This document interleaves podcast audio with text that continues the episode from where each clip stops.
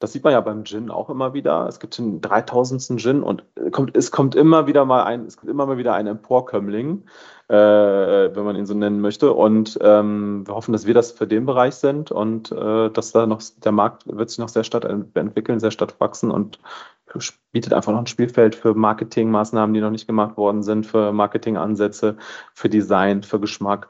Und das finden wir noch spannend. Das ist auch wie bei Kaffee. Ne? Da hat man auch mal gedacht, das ist ausgelutscht oder Burgerketten, aber es gibt ja trotzdem immer wieder eine Burgerkette so. Ne? Also es gibt immer mal wieder eine Cola. Also und es gibt, ich glaube, das ist alles wellenförmig und äh, wir befinden uns gerade in der zweiten Welle. Economy mit K. Mit Lars French. Herzlich willkommen zu einer neuen Ausgabe Economy mit K, dem Wirtschaftspodcast des Kölner Stadtanzeiger. Wir sprechen mit Menschen aus Köln und aus der Region, die die Wirtschaft vorantreiben. Ja, und mein Name ist Lars French und mit wem ich heute spreche, das erzähle ich Ihnen sofort. Erst kommt aber noch ein kurzer Hinweis von unserem Sponsor. Economy mit K wird unterstützt von der Köln Business Wirtschaftsförderung. Die Köln Business Wirtschaftsförderung ist erste Ansprechpartnerin für Unternehmen in Köln. Zu Gast ist heute Philipp Kanis. Er hat gemeinsam mit Alexander Poljaschenko vergangenes Jahr in Köln Polly gegründet. Unter dem Namen bieten sie alkoholfreie Alternativen zu Gin oder Aperitifs an. Ja, und warum ihre Getränke anfangs doch noch Alkohol enthielten, warum der Markt für alkoholfreie Getränke größer wird und mit welchem bekannten Startup Philipp schon Erfahrungen sammeln konnte, darüber sprechen wir heute. Ich freue mich sehr, dass du da bist. Philipp Kanis. Ja, hi, Lars. Schön, dass ich hier sein darf. Freut mich sehr. Ich habe direkt eine Frage und ich frage die eigentlich nie. Ich habe mich bei euch aber schon so ein bisschen über den Namen Polly gewundert, weil ich sag mal, Spirituosen tragen in der Regel ganz andere Namen. Oft Tierbezug oder sowas. Elephant, Monkey. Ja, oder, oder zumindest so ein bisschen, äh, ich sag mal so, so, so mondän, sowas Französisches, ja, ja. Italienisches oder Russisches ja, ja auch. Und bei euch ist es ja so mit Polly was Unerwartetes. Ja, das ist, äh, das ist richtig. Ja, wir haben äh, auch überlegt, wie wir das, wie wir es nennen sollen und ähm, hatten dann so ein paar äh, generische Namen äh, auf der Liste auch. Ähm, Hola oder sowas, so wie Hallo, weil wir irgendwie so ein Lebensgefühl äh, irgendwie Spanien vermitteln wollten oder sowas. Ähm, und äh, haben uns ein bisschen umgeguckt und es ist äh, erstmal nichts eingefallen. Dann habe ich irgendwann gesagt, so, ey, Alex, so, wie, wie wäre es, wenn wir, wenn wir das einfach Polly nennen? Und äh, bei, bei der Firma, wo wir vorher waren, war der äh, Spitzname von Alex äh, halt Polly, weil er Polyachenko heißt. Und ähm, ja, dann haben, fanden wir das gut und sind da sehr self-confident mit, dass wir, dass wir das gewählt haben. Es ist so wie so ein Name, lässt sich vielleicht merken, ist geschlechtsneutral und die Domain war noch frei und solche Sachen spielen dann ja auch eine, spielen ja auch eine Rolle und es hat so einen persönlichen Touch und ähm, gibt auch in den USA auch so einen kleinen Trend, dass man die Sachen äh, quasi nach, nach Namen benennt, nach den Kindern oder sowas. Äh, und äh, ja, von daher fühlen wir uns sehr wohl mit, dass wir das so gemacht haben. Sehr gut. Ihr habt, ihr habt äh, 2021 gegründet. Ähm, wie kam es zu der Idee, dass ihr äh, jetzt Alkohol oder damals ja noch alkoholärmere vielleicht eher Spirituosen machen wollttet? Hm? Also grundsätzlich ähm, kam die Idee in dem Startup, was ich vorher gemacht habe, ähm, also quasi Hafervoll, das ist so ein Müsli-Riegel-Startup auch aus Köln. Das äh, habe ich 2019 verkauft und äh, Alex ist äh, Mitarbeiter gewesen, der auch da schon die Operations äh, bei uns gemacht hat. Und äh, es gab immer so ein bisschen so, wir haben freitags immer Gin Tonic getrunken äh, im Team und ich hatte so eine Auswahl an, an verschiedenen Gins im, im Office. Und ähm, dann war es so, dass wir ein bisschen rumgesponnen haben und dann als der Exit dann kam, meinte ich so, ich mache dann nach dem Exit mache ich irgendwie einen Haferschnaps oder sowas aus Spaß. Und dann haben wir immer manchmal noch weiter rumgesponnen und haben gesagt, wir wollen irgendwie Tequila machen oder sowas, weil Tequila durchaus auch ein, auch ein Trend ist und ähm, wollten irgendwas in diesem Segment machen. Und dann habe ich aber 2018 auch ähm, kurz vorm Exit mein erstes Kind bekommen und eigentlich quasi auch aufgehört zu trinken. Alex trinkt auch nicht so viel, ähm, weil er so ein bisschen Sportler ist, äh, viel ins Fitnessstudio geht und aktiv ist. Und ähm, dann, dann haben wir so nach Alternativen gesucht, wo ein bisschen weniger Alkohol ist, wo man nicht so betrunken ist und haben dann so ein paar Blueprints gefunden in England, in den USA, ein bisschen die Kategorie durchleuchtet, haben gesehen, Light Spirits, die Leute trinken weniger Alkohol, der Alkoholkonsum geht langsam, aber stetig zurück und die Leute trinken auch mehr Aperitive, ähm, mehr diese leichten Sommerspirituosen, so ein Aperol oder sowas. Lillet sind ja auch so ein bisschen äh, stark und wachsen auch sehr stark jedes Jahr. Und dann haben wir gedacht, man muss eigentlich das von der richtigen Spirituose ohne, das muss man irgendwie einfangen können von so einem Gin, aber mit weniger Alkohol. Und so kam er dann zunächst auf die Light äh, Spirits, äh, wie wir das dann genannt haben, äh, auch unter Polly dann mit 15% Alkohol, ist dann halt auch ein Gin gewesen, hoch aufkonzentriert, ganz viele Botanicals, so ganz hoch konzentriert, damit man diesen Alkohol, den fehlenden Alkohol ausgleichen kann, haben wir zwei Geschmacksrichtungen gemacht. Und das war letztes Jahr. Im November sind wir gestartet, im August haben wir gegründet letztes Jahr, also sind wir fast ein Jahr alt ne, nach Handelsregistereintragung. Ja, und dann sind wir im November gestartet und äh, haben dann aber schnell festgestellt, dass das keiner versteht, leider so also richtig, warum man jetzt weniger, warum man jetzt weniger äh, Alkohol trinken äh, soll in dem, im, im Getränk. Zumindest nicht so, wie wir es gedacht haben und auch wie wir die Marke konzipiert haben. Also äh, inwiefern weniger verstehen, also weil, weil sie gedacht haben, naja gut, ich kann doch auch in Anführungszeichen richtigen Alkohol trinken. Oder Genau, das ist so ein bisschen das, was uns so um die Ohren geflogen ist, dass die Leute gesagt haben, ja, kann ich auch ein, kann ich auch weniger Gin nehmen, ne? Oder weniger Rum einfach. Das ist natürlich geschmacklich nicht so gedacht gewesen. Das ist auch nicht das Gleiche. Ne? Also ähm, der, der Gin, wenn du den Gin nimmst und einfach weniger reinmachst, der kann dann nicht mehr mit dem Tonic mithalten. Ne? Und bei uns war es so, du hast halt die gleiche Menge äh, genommen, der konnte halt aber mithalten, weil wir so viel Botanicals drin hatten. Ähm, das ist aber so als neue Marke unheimlich schwierig gewesen zu erklären, weil wir konnten auch nicht sagen, dass wir ein Gin sind, weil das darfst du erst ab 37,5 Prozent Alkohol. Ähm, gibt es ja so Gesetze, so genau. Und ähm, das wussten wir natürlich, dass es diese Gesetze gibt, aber wir haben das unterschätzt, wie schwierig es ist, da so ein Workaround äh, drumherum zu bauen, wie man das dann nennt. Und dann haben wir immer gesagt, ja, wir sind eine Spirituose mit weniger Alkohol, aber welche Spirituose? Und die Leute verknüpfen das ganz eng natürlich mit diesen mit den Produkten, mit diesen Gattungen von verschiedenen äh, Spirituosenarten. Und äh, gleichzeitig ähm, fehlt uns natürlich auch so eine, so, eine, so eine Heritage oder so eine Herkunft, äh, was wir da eigentlich machen. So, also wir sind ja dann per se auch nochmal neu und als neue Firma auch nochmal eine neue Kategorie eigentlich äh, äh, zu. Das ist ein bisschen schwierig gewesen für uns. Und auch im Social Media konnten wir es dann auch nicht so bewerben, wie wir wollten. Das, unsere Ads waren dann auch einfach äh, ein bisschen irreführend und äh, haben nicht so viel gebracht. Und die Händler haben gesagt, man versteht es nicht. Ja, das ist so, das war die Erkenntnis. Und ähm, weil, weil mich erinnert das gerade so ein bisschen, weil du das sagtest mit der, ähm, dass das vielleicht, dass man das einfach nicht so nennen darf dann. Äh, das erinnert mich ein bisschen an diese pflanzlichen Milchalternativen, dass jetzt zum Beispiel Hafermilch auch nicht mehr Milch heißen darf, weil sie ja nicht von einem Tier kommt. Ähm, das, was ein bisschen lustig ist, weil ich jedes Mal denke, naja gut, Scheuermilch darf ja auch Milch heißen. Ähm, aber oft, wie du schon sagtest, ne, das wird so, das könnte auch irreführend sein. Ähm, und da wird ja dann mit so ein bisschen Verbraucherschutz argumentiert. Also ähm, wie seht ihr das in eurem Fall? Also glaubt ihr, dass, dass eure Produktnamen da auch wirklich irreführend gewesen sein könnten? Oder habt ihr gesagt, nee, wir hätten das eigentlich, wenn wir es so verkaufen können, auch weitergemacht? Ähm, nee, also da waren wir tatsächlich ganz auf der sicheren Seite. Das ist, äh, glaube ich, durch die, durch die äh, Alkoholindustrie und die Spirituosenlobby recht gut geregelt alles, äh, was wie heißen, was wie heißen darf. Ähm, und äh, unser Produkt war halt äh, eine Spirituose, so aus dem gesetzlichen äh, Standpunkt betrachtet. Und wir haben es dann Polybotanical Blend genannt. Nur auch das versteht halt keiner. Also die Leute wissen schon irgendwie, was ein Botanical ist, ne? So, weil der Gin ja auch Trendgetränk so letzten zehn Jahre war und die Leute wissen so inzwischen, was so ein Botanical ist, aber Botanical Blend und äh, was wir jetzt feststellen, so äh, ohne jetzt hier zu viel Werbung für andere Firmen zu machen, weil ich ein paar Markennamen schon genannt hatte, aber äh, Siegfried äh, hatte vor kurzem wenn wir jetzt quasi aufnehmen, so vor ein paar Tagen, eine Variante äh, gelauncht mit 20 Prozent. Die nennen die Easy, Siegfried Easy. Und Siegfried steht natürlich ganz klar für diesen tollen Gin, den die machen. Und es ist halt verständlich, dass die das halt rüberbringen können. Und wir hatten als, als neue Marke einfach die Herausforderung, dass man nicht wusste, woher wir jetzt kommen. Ne? Also ist das jetzt eine Rumfirma? Machen die, machen, was machen die Liköre oder so? Und ähm, dann haben wir uns einfach entschlossen, auf No-Alk zu gehen, weil das ist halt ein ganz neues Spielfeld und da kann man sich noch neu erfinden. Und es sind halt einfach alkoholfreie Spirituosen. Ähm, das ist einfach die Alternative dann zum Gin und zum Aperol oder zum Rum. Wir entwickeln da an verschiedenen Sachen.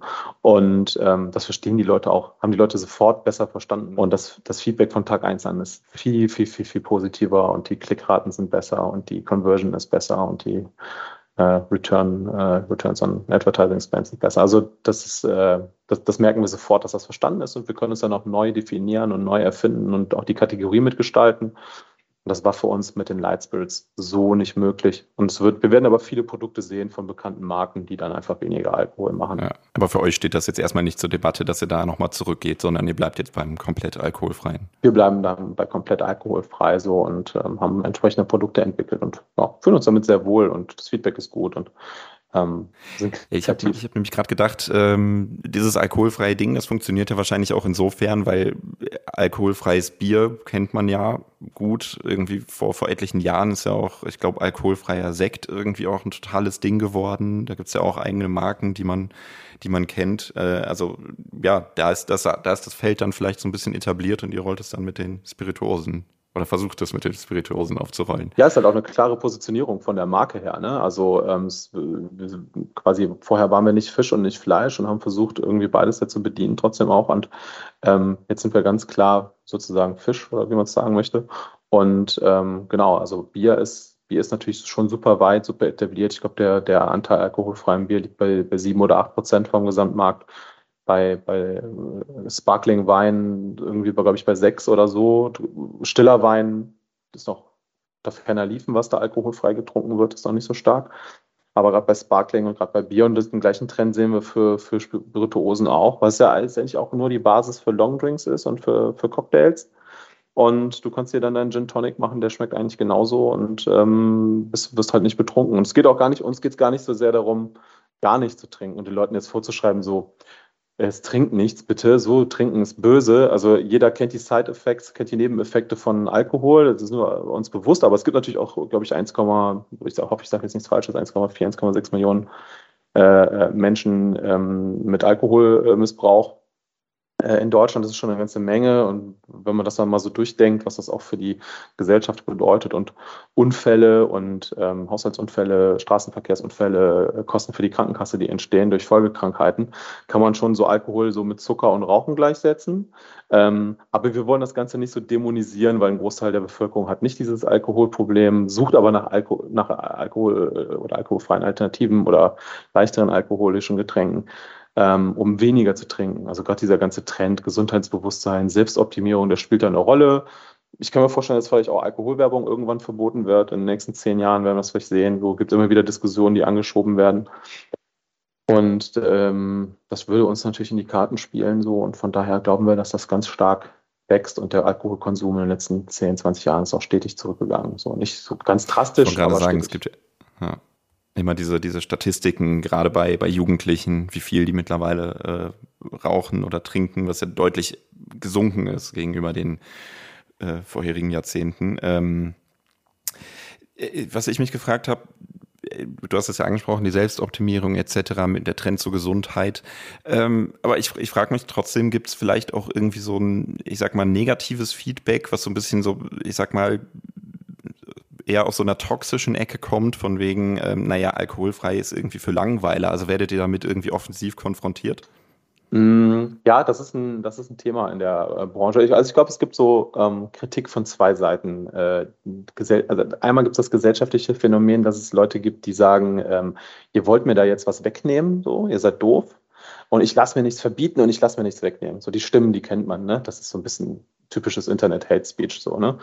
Ähm, ich glaube, das muss man ignorieren. So, ne? Ähm, und dann gibt es sicherlich auch äh, der, der, der andere Teil ähm, ist so ein bisschen, glaube ich, die Leute, die es noch nicht probiert haben und damit noch keine Erfahrungen äh, äh, gemacht haben. Ähm, und äh, sozusagen auch sich noch nicht trauen, ne? weil, wie du sagst, sie dann vielleicht ein bisschen langweilig sind. Das ist auch so, wir sagen auch, äh, never miss out, so ein bisschen doppeldeutig, ne? Miss Englisch so von verpassen und vermissen, also vermisst weder den Geschmack noch verpasst du irgendwas, weil du Hangover hast. Und ähm, das ist so unser Ziel und wir wollen das halt auch cool machen, damit es halt leicht ist, wenn du dann da mit deinem Poly da stehst oder mit deinem Polytonic da auf der Party stehst und eigentlich trotzdem zeigen kannst, dass du cool bist. Also es braucht aber schon noch ein bisschen ähm, Awareness, äh, dass es diese Produkte gibt und ähm, dass die Leute probieren und dann auch feststellen, dass es nicht uncool ist, damit irgendwo auf einer Party oder äh, sonst äh, abends zu, ste zu stehen. Es ist auch sehr von der, von der Situation, wo du konsumierst, abhängig. Ne? Also viele konsumieren das auch zu Hause beispielsweise, ähm, wo sie ungestört von, von äh, sozialen Einflüssen sind, einfach um zu relaxen, um das gleiche Gefühl sozusagen zu haben, um vom Fernseher äh, ein bisschen runterzukommen, so dieses Unwind äh, nennt man das dann, ne? Also einfach so ein bisschen chillen, ein bisschen relaxen und dieses Gefühl haben, sich einen Drink gemacht zu haben und trotzdem ist kein Alkohol drin. Wie funktioniert das äh, Prinzip jetzt eigentlich genau? Also ich glaube, bei alkoholfreiem Bier war das früher mal so, dass das ganz regulär gebraut wird und anschließend der Alkohol entzogen wird. Also wie, wie funktioniert das bei also, euch? Genau, ich glaube, bei, bei Bier und Wein ist das so, aber bin ich kein, bin ich kein Kenner äh, für die zwei Bereiche tatsächlich. Wir benutzen ein Verfahren, wo quasi ähm, normal destilliert wird. Also du hast das Grunddestillat, also in, dem, in der einen Geschmacksrichtung, in, dem, in unserer Gin-Variante ist ein Gurkendestillat drin, das mal als Beispiel zu nehmen. Und ähm, wird genauso hergestellt wie das, wie das normale Destillat und dann wird es aufkonzentriert und dann ähm, hast du quasi dadurch äh, äh einen hohen Geschmacksanteil drin, aber ganz wenig Alkohol. Deswegen sind auch unsere Produkte alkoholfrei, also unter 0,5 Prozent Promille ähm, und nicht 0,0. Ähm, sonst müssten wir halt äh, zu vielen Aromen greifen. Also wir haben auch natürliche Aromen trotzdem drin, um so einen gewissen Geschmack auch äh, zu unterstützen.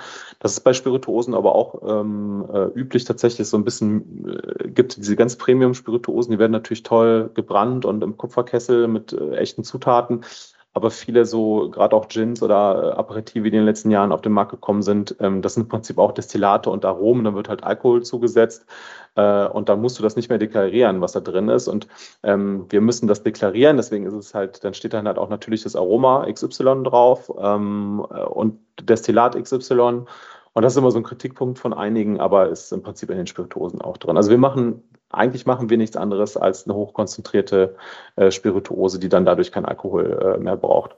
Hm. Wie seid ihr dann, also ihr habt äh, einen, einen Produzenten, äh, der das herstellt. Äh, wie seid ihr auf den gekommen? Um, ähm, ja, wir haben hier einen Produzenten in äh, Nordrhein-Westfalen tatsächlich, der ist äh, in der Nähe auch, der das für uns äh, abfüllt und uns ein bisschen beraten hat und äh, uns Kontakte auch ähm, äh, gegeben hat zu äh, den, den Firmen, die dann diese Destillate für uns herstellen. Ja, und das war sehr hilfreich, äh, Gott sei Dank, das Netzwerk. Und das kam so ein bisschen zustande durch die Erstentwicklung der Light Spirits.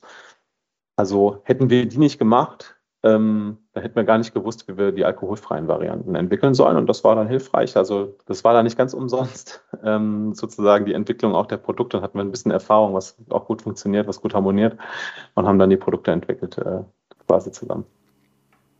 Okay, aber ihr sitzt äh, selber hier dann direkt auch in Köln. Wir sind in Köln, ja. Als Polly. Als Polly, genau. Ja. Und du bist, du bist auch Kölner? Äh, nee, ja, nee, ja, nee. Also ähm, ich, ich habe so ein bisschen Kölner, Kölner Historie. Meine Mutter ist Kölnerin, mein Vater ist Bonner und ich bin in St. Augustin äh, groß geworden, ähm, bis ich dann irgendwann, glaube ich, mit sechs oder sieben nach Ostfriesland gezogen bin. Und ich bin dann erst mit irgendwann Anfang 20 äh, wieder zurückgekommen, habe dann in Köln gewohnt und in, auch, ich habe aber auch in der verbotenen Stadt gewohnt. Ähm, und äh, habe aber, hab aber damals mein erstes äh, Startup, was ich gegründet habe, in Köln auch gegründet. Und deswegen ähm, sind wir jetzt auch der Sache wieder treu geblieben, äh, das auch wieder in Köln zu machen als Standort.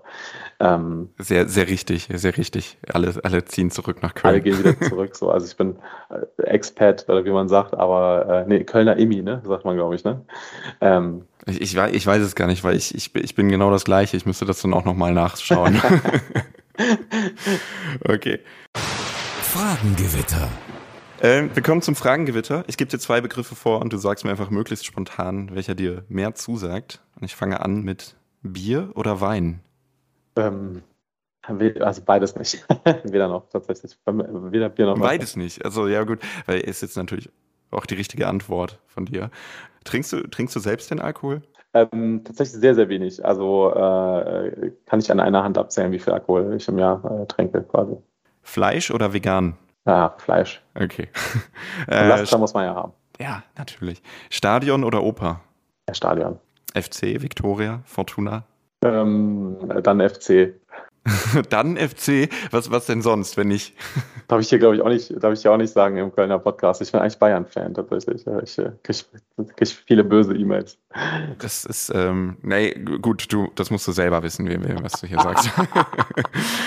ähm, Fahrrad oder SUV? Ich muss gestehen, SUV. Du musst, du musst gestehen, du würdest gerne mehr Fahrrad, aber eigentlich du, du hast keine Wahl ich würde gerne mehr Fahrrad, aber ich wohne hier äh, auf dem Land äh, in der Nähe von Köln und es äh, ist ganz praktisch, damit die Kinder durch die Gegend zu fahren. Damit rechtfertige ich das, ist natürlich gelogen. okay, Android oder iPhone? Ja, iPhone. Äh, Freizeit oder Überstunden? Ähm, ich bin ziemlich Workaholic, also ich arbeite irgendwie immer Überstunden.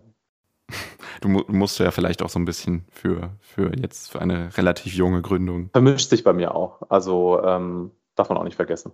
Was machst du, was machst du als Ausgleich? Ähm, ein bisschen Computerspielen, äh, paar Games hier und da mal. Hier und da mal. Aber, aber wir, hatten, wir hatten eben schon so ein bisschen gesprochen, du bist eher so der Retro-Gamer. Ich bin so ein bisschen Retro-Gamer, ja. Also diese, diese äh, Nintendos und Segas der, der frühen 90er oder was ist da so dein?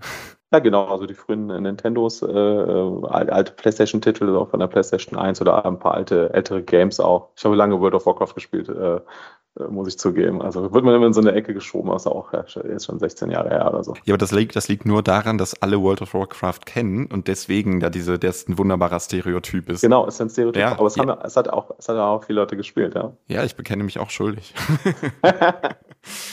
ähm, mobiles Arbeiten oder zurück im Büro? Ähm, eigentlich hybrid. Also wir arbeiten hybrid bei Poly. Äh, Büro, äh, Coworking Space und ähm, auch ganz viel unterwegs. Jeder hat da seine Freiheit und seine Prä Präferenz. Ja. Wie viele Leute seid ihr eigentlich? Ähm, Alex und ich, äh, drei Festangestellte und zwei Praktikanten. Ah, okay. Ja gut, dann ist es ja auch oft, äh, dann sind ja auch viele wahrscheinlich durchaus beschäftigt und viel unterwegs. Dann gibt es wahrscheinlich gar nicht so viele Zeiten, wo alle zusammen hocken. Es gibt so, so typische Tage, wo keiner da ist, so freitags, und es gibt Tage, wo viele da sind, das ist so Montag bis Mittwoch. Aber wir überlassen das den Leuten und ähm, die können sich da ihre, ihre Zeit sozusagen um die Arbeit herum, äh, müssen ihre Freizeit nicht äh, um die Arbeit herum bauen, sondern die Arbeit um ihre Freizeit ein bisschen herum. Das ist schon ganz praktisch. Wie ist das ähm, autoritär oder agil? Agil. Ja, passt zur vorherigen Antwort dann auch besser. Kölscher Klüngel oder Ausschreibung? Ähm, äh, Kölscher Klüngel fände ich nicht so schlecht. ja. Sparen oder prassen? Der Sparen. Sparst du auf was Bestimmtes? Ähm, bin einfach sparsam aufgewachsen. Aktie oder ETF? Aktien. Risiko oder Sicherheit? Risiko, trotz Sparen. verstehe, verstehe. Okay. Ähm, Du hast, äh, ich glaube, 2013 mit Robert Kronecker Hafervoll gegründet. Wir hatten ja, du hast am Anfang auch kurz mhm. äh, erwähnt. Ähm, und ihr habt quasi äh, Müsli-Riegel mit weniger Zucker oder generell weniger ungesunden Zutaten hergestellt und äh, vertrieben. Mhm. Und es war ja auch eine wirklich erfolgreiche Geschichte, weil die Müsli-Riegel, die gab es ja dann in vielen Supermärkten und äh, Drogeriemärkten mhm. zu kaufen. Äh, ich erinnere mich an diese, diese Aufsteller mit den äh, da drin. Ähm, und oh, ihr habt cool. das 2019 an HNC verkauft, das zur Krüger-Gruppe gehört. Ähm, ich sag mal, wie, wie unterscheidet sich die jetzige Situation mit Polly von der Anfangszeit bei Hafervoll? Oder, oder habt ihr vielleicht irgendwie was Bestimmtes daraus gelernt aus der Zeit? Also äh, ja, total. Also äh, wir waren natürlich jetzt bei der Gründung im Gründungsprozess mit allen Formalitäten viel, viel schneller und viel effizienter und hatten in kürzester Zeit irgendwie, äh, sagen wir mal, 80 Prozent professionelle Strukturen. Das hatten wir bei Hafervoll natürlich nicht. Es war Learning by Doing. Wir mussten uns selber viel beibringen. Ähm, und ähm, jetzt hatte man viele Kontakte, man wusste viel, wie man was aufsetzt, wie man einen Businessplan schreibt, wie die GmbH-Gründung abläuft. Ähm, und so weiter und so fort, Bahnwirtschaft, äh, Shop und sowas. Also das, das, das war schon, das war schon Effizienzgewinn. Wo wir bei Hafervoll ein halbes Jahr für gebraucht haben, haben wir das eigentlich in vier Wochen alles aufgesetzt. Ah ja, okay. Ähm, und ja, aber man sieht ja, so Erfahrung ähm, und das Know-how äh, schützen nicht davor, dass man trotzdem äh, Fehler macht. Und das sieht man ja daran, dass wir jetzt von Light auf No Alkohol schwenken mussten. Ja gut, du nennst es jetzt Fehler, aber vielleicht ist es ja auch einfach ähm, ja die Erfahrung, die man sammeln muss. Genau, also, das ist die neue Kategorie und die Erfahrung muss man dann einfach sammeln. Was sind denn ähm, eure nächsten Ziele? Ich hatte ja gerade zum Beispiel gesagt, äh, die Hafervoll-Riegel ähm, gab es dann überall in den Supermärkten etc. Ähm, wie, wie, seid ihr da mit Polly? Seid ihr da auch schon in den Märkten vertreten? Oder ich glaube, ihr habt ja primär diesen Online-Shop, wenn ich mich richtig informiert habe. Hm? Also ähm, wir glauben für das Businessmodell tatsächlich auch sehr stark an, an Online, äh, eigener Shop ähm, und, und Amazon. Ähm, das war bei den, bei den äh, Müsli-Riegeln nicht so, nicht so einfach. Das sind Impulsartikel, ähm, da mussten wir in sehr viele Supermärkte.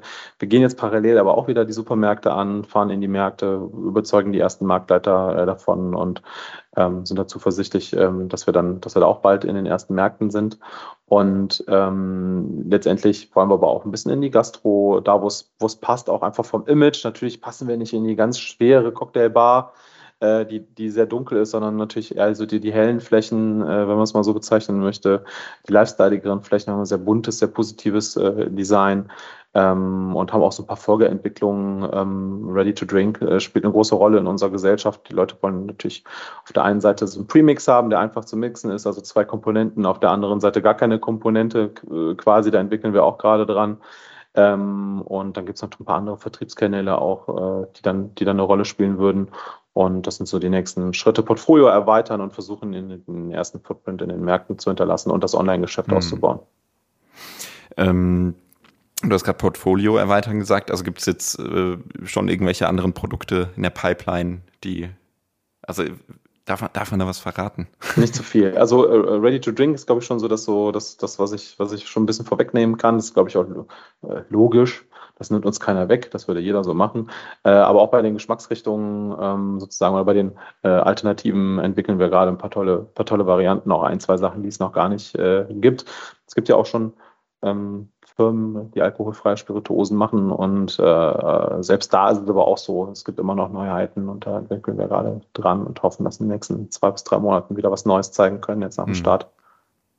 Wie ist es eigentlich, äh, weil du das gerade sagtest, bei den Mitbewerbern? Ähm, also mir ist das aufgefallen, irgendwie in den letzten Monaten ich weiß nicht, ob mich mein Instagram-Algorithmus einfach sehr gut kennt, aber da wird mir öfter mal auch äh, alkoholfreier Spirituosen angezeigt. Ähm, ich sag mal, müsste da jetzt nicht in Anführungszeichen vielleicht ein bisschen Gas geben, dass ihr denen so ein bisschen vorwegkommt? Oder ist das so eine, ich sag mal, so eine gesunde Entwicklung, die, dass sich das alles ja zeitgleich einfach entwickelt und das auch in Ordnung ist?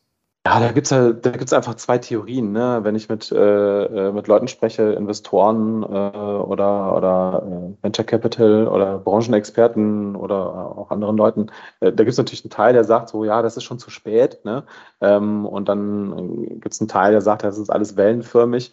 Ich glaube äh, tatsächlich, dass wir uns jetzt so in so einer zweiten Phase äh, befinden, die noch sehr viel Potenzial bietet. Ähm, und die erste Phase, das waren so Firmen wie, wie Seedlip, das ist so der Begründer von dem ganzen Thema.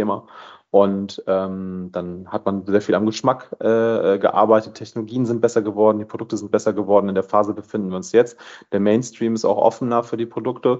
Und ich glaube, ähm, weil viele Markenpositionierungen noch nicht gespielt worden sind, ähm, haben wir einen guten Zugang. Wir richten uns ein bisschen so an das 18 bis 35 Publikum.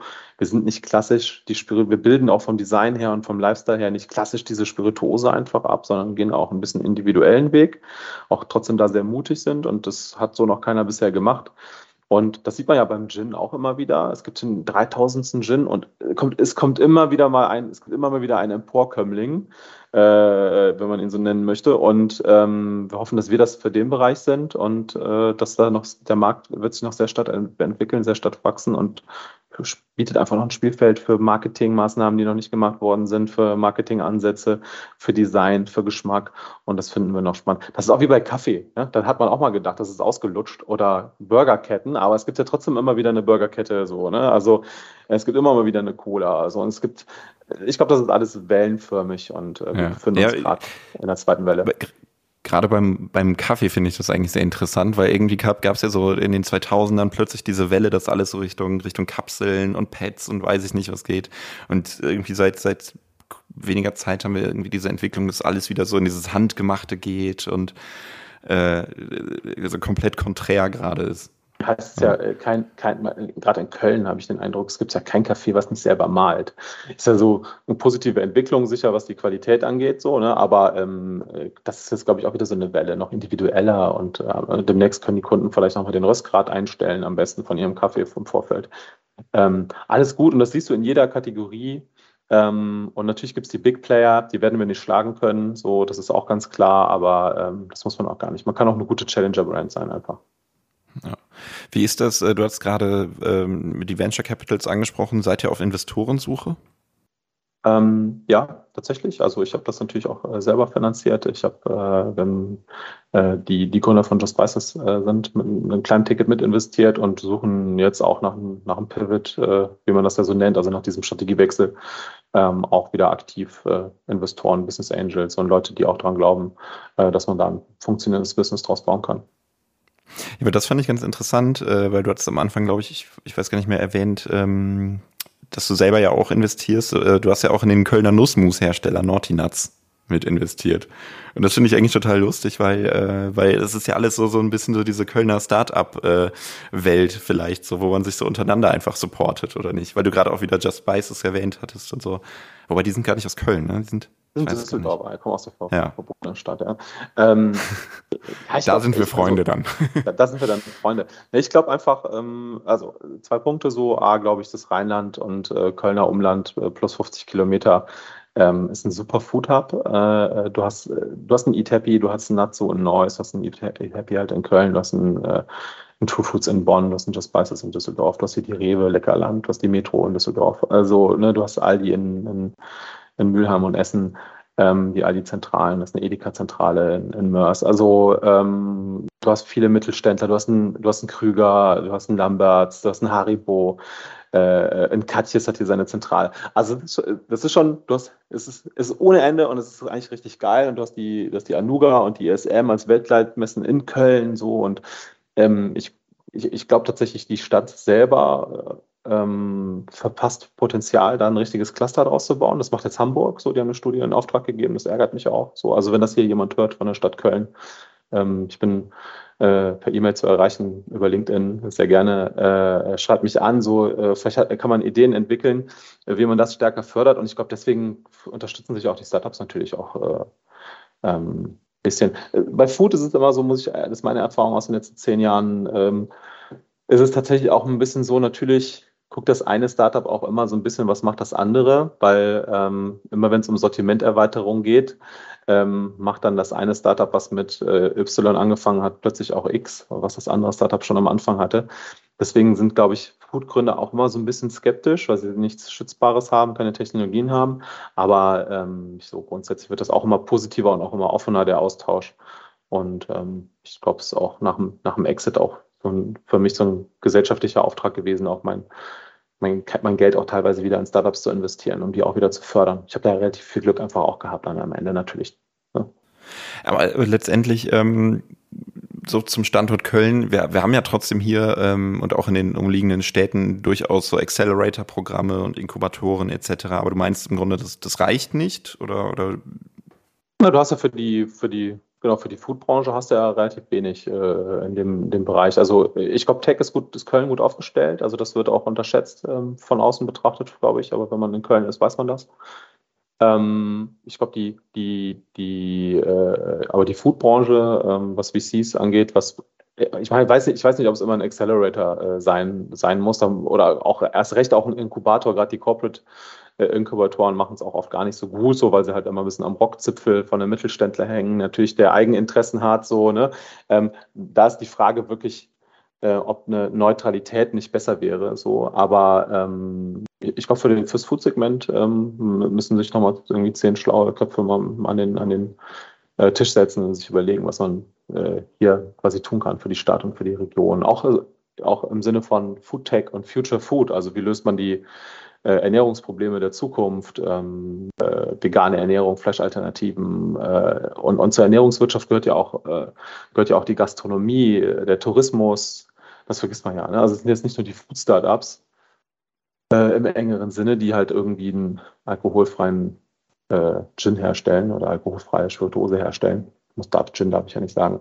Aber ähm, aber äh, oder Nussmus herstellen, ne, sondern sind ja auch einfach äh, Probleme, Nachhaltigkeit, äh, Ernährung, äh, die daran geknüpft sind ähm, und verschiedene Branchen, die da mitarbeiten. Ich glaube, da könnte man schon mal einen runden Tisch machen und dann überlegen, was das, was ist sinnvoll, wie kann man helfen. Ein bisschen passiert das ja auch. Es gibt ja auch Köln Business, äh, äh, die tun sehr viel Wirtschaftsförderung, so klar, aber NRW jetzt auch wirklich zielgerichtet auf Food ähm, und Köln im Speziellen macht da noch zu wenig, glaube ich. Wenn ich dann halt sehe, dass in Hamburg so ein Cluster entsteht und die Stadt da äh, Aufträge für gibt und das auch mehr fördern möchte. Die haben dann quasi erkannt, dass Hamburg, die Ernährungswirtschaft für Hamburg so wichtig ist und alle Punkte, die da in dem Papier stehen, die treffen halt auch 1000 Prozent auf äh, Köln und näheres Umlandzone. Ähm, also von daher, ja, ich bin da offen, äh, offen zu diskutieren. Ja, super, Philipp. Vielen, vielen Dank für das Gespräch. Hat sehr viel Spaß gemacht und auch äh, vielen Dank für den Einblick bei Polly und vor allem ähm, nochmal, ich, ich wiederhole nochmal deinen Appell vom Schluss. Also wenn jemand äh, über die, über die Food äh, in Köln reden möchte, soll er sich gerne bei Philipp melden. Ich bedanke mich, hat sehr viel Spaß gemacht. Ja, ich fand es auch äh, super Gespräch. Dankeschön und ähm, hat Spaß gemacht und äh, danke, danke für die Einladung. Sehr gerne. Ja, und auch an Sie, liebe Zuhörerinnen und Zuhörer, vielen Dank, dass Sie sich diese Folge Economy mit K angehört haben. Hinterlassen Sie uns doch eine gute Bewertung auf dem Podcast-Portal, auf dem Sie uns hören. Und ich bedanke mich auch bei unserem Sponsor. Economy mit K wird unterstützt von der Köln Business Wirtschaftsförderung. Die Köln Business Wirtschaftsförderung ist erste Ansprechpartnerin für Unternehmen in Köln. Ja, und auch kommende Woche sind wir wieder am Start mit Economy mit K. Bis dahin, machen Sie es gut.